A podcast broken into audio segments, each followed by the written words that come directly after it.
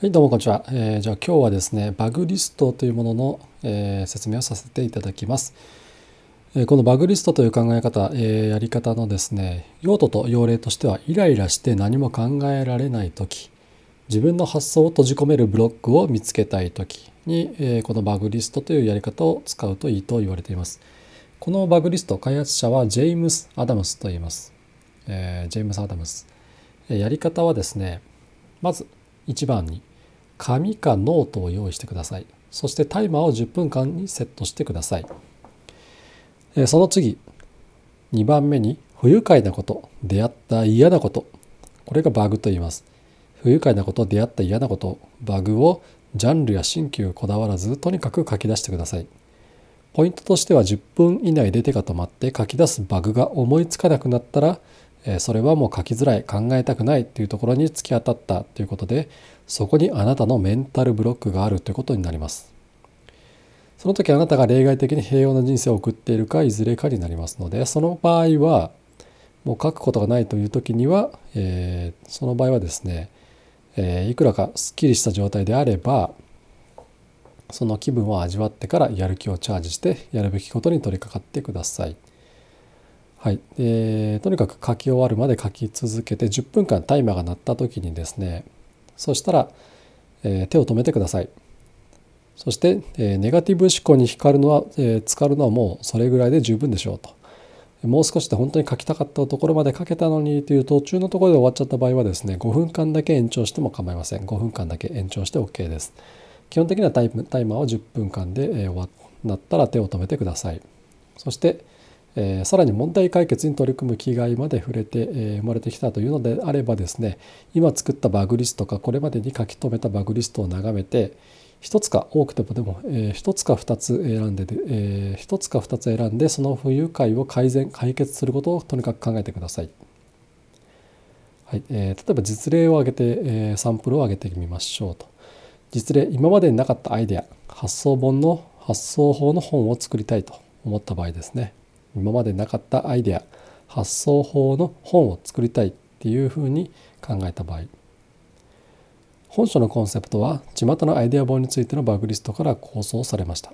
クリエイティブ本の職業の方や創作者なら嫌いな作品の自分と合わないところを書き出してみるといいです。そうじゃないだろうという体験や感情のリストは自分が本当は何を作りたいのかを教える手がかりとなるはずだ。えーアイデア本のバグです。まず古臭い、えーみえー他の人たちの引き写しであったりとか訳されていない海外のアイデア本のつまみ食い。なのに出典がない。評価法がないなら改善されない。技法のどの部分が役立ってどの部分はいらないかを知る方法がない。個人の体験思い出だけが根拠。心理学者のくせにここ何十年間の創造性研究を何もフォローしていない。思いつきとしやすえー思索だけで実験していないと。ビジネス書系のアイデア本はアカデミックな創造性研究を知らず研究者はビジネス系を無視している。成功したクリエイターのハロー効果だけの企画で中身がない。他の分野に類似の方法があっても知らんぷり。相変わらずの無意識頼み。などなど。えーレビューになります。バグリストは発想的財産。バグリストというものは他から課題が与えられてなくても自分の中から発想の種を探す手法であります。イライラの種を書き出すことは健康や幸福感を改善するだけでなくアダムスによれば想像想像力や発明心の優秀な着火剤を蓄積することにもなるといいます。その意味でバグリストは継続的に新しい考えを必要とする人たちなら習慣化すべし習慣化すべきアクティビティであり書き留めたリストは発想的財産となる。バグの選別が鍵となります。バグリストに並んだ不満の中には容易に解消できるものもあれば解決のしようがないというものもあります。世の発明はそうした不満に応じて登場したものが少なくないですが、えーいくつかある不満の中で着手できたものはごく一部しかありません。自分のイライラを書き出したリストとしばらく過ごせばこのことは実感できるようになるはずです。バグリストのうちからどれを選ぶかについては2通りのアドバイスがある。一つはたくさんの不満の中から解決できるものを選び出すことが必要ですというものです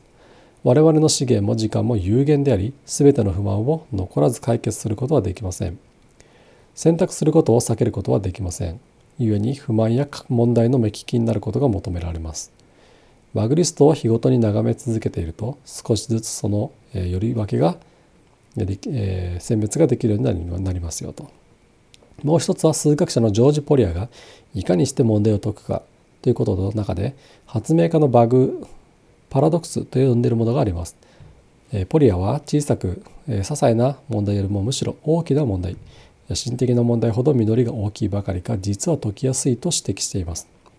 一見すると逆に思いますがだからこそパラドックスと呼ばれているんですけども小手先の改善で間に合う小さく特殊な問題よりもものの見方や問題の捉え方が根本的に変更が必要となる一般的な一般性の高い大きな問題の方が何を変えればいいかに気づきさえすればあっという間に解けてしまうものです。おまけに気づきの効果はこれまで解けそうもないと思えた他の問題、えー、難問にまで波及します。何より大きな問題に挑む方があなたの問題解決者としてのレベルをより向上させますよと。そういったものになります。でもう一回ですね手順を教えます。バグリスト、えー、イライラして何も考えられない時自分の発想を閉じ込めるブロックを見つけたい時に効果的です。やり方はまず紙かノートを用意してタイマーを10分間にセットしてください。その次に不愉快なこと、出会った嫌なこと、バグをジャンルや新旧こだわらずとにかく書いてください。とにかく10分間書き続けてください。10分間のうち書き出して、えー、もうちょっと書きたい。タイマーが鳴ってしまったけどもうちょっと書きたい途中だったよという時は5分間だけ延長しても OK です。え書き終わったら、えー、しばらく眺めてやる気をチャージしてからやるべきことに取り掛かります。さらに問題解決に取り組む気概まで触れて生まれてきたというのなら今作ったバグリスト、え、これまでに書き留めたバグリストを眺めて一つか多くても二つだけ選んで、え、その不愉快改善を解決することを考えてください。一つか二つ選ぶというのがポイントです。これをやることでイライラして何も考えられない時や自分の発想を閉じ込めるブロックを見つけたい時に役立ちますよ。バグリスト。ぜひやってみてください。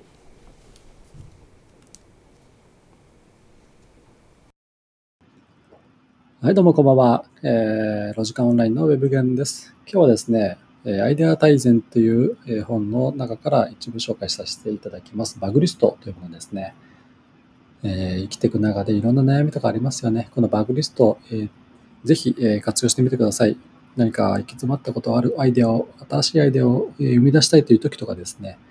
え、にとても役立ちます。10分間あれば実行できることですので、ぜひとも活用してみてください。では、どうぞ。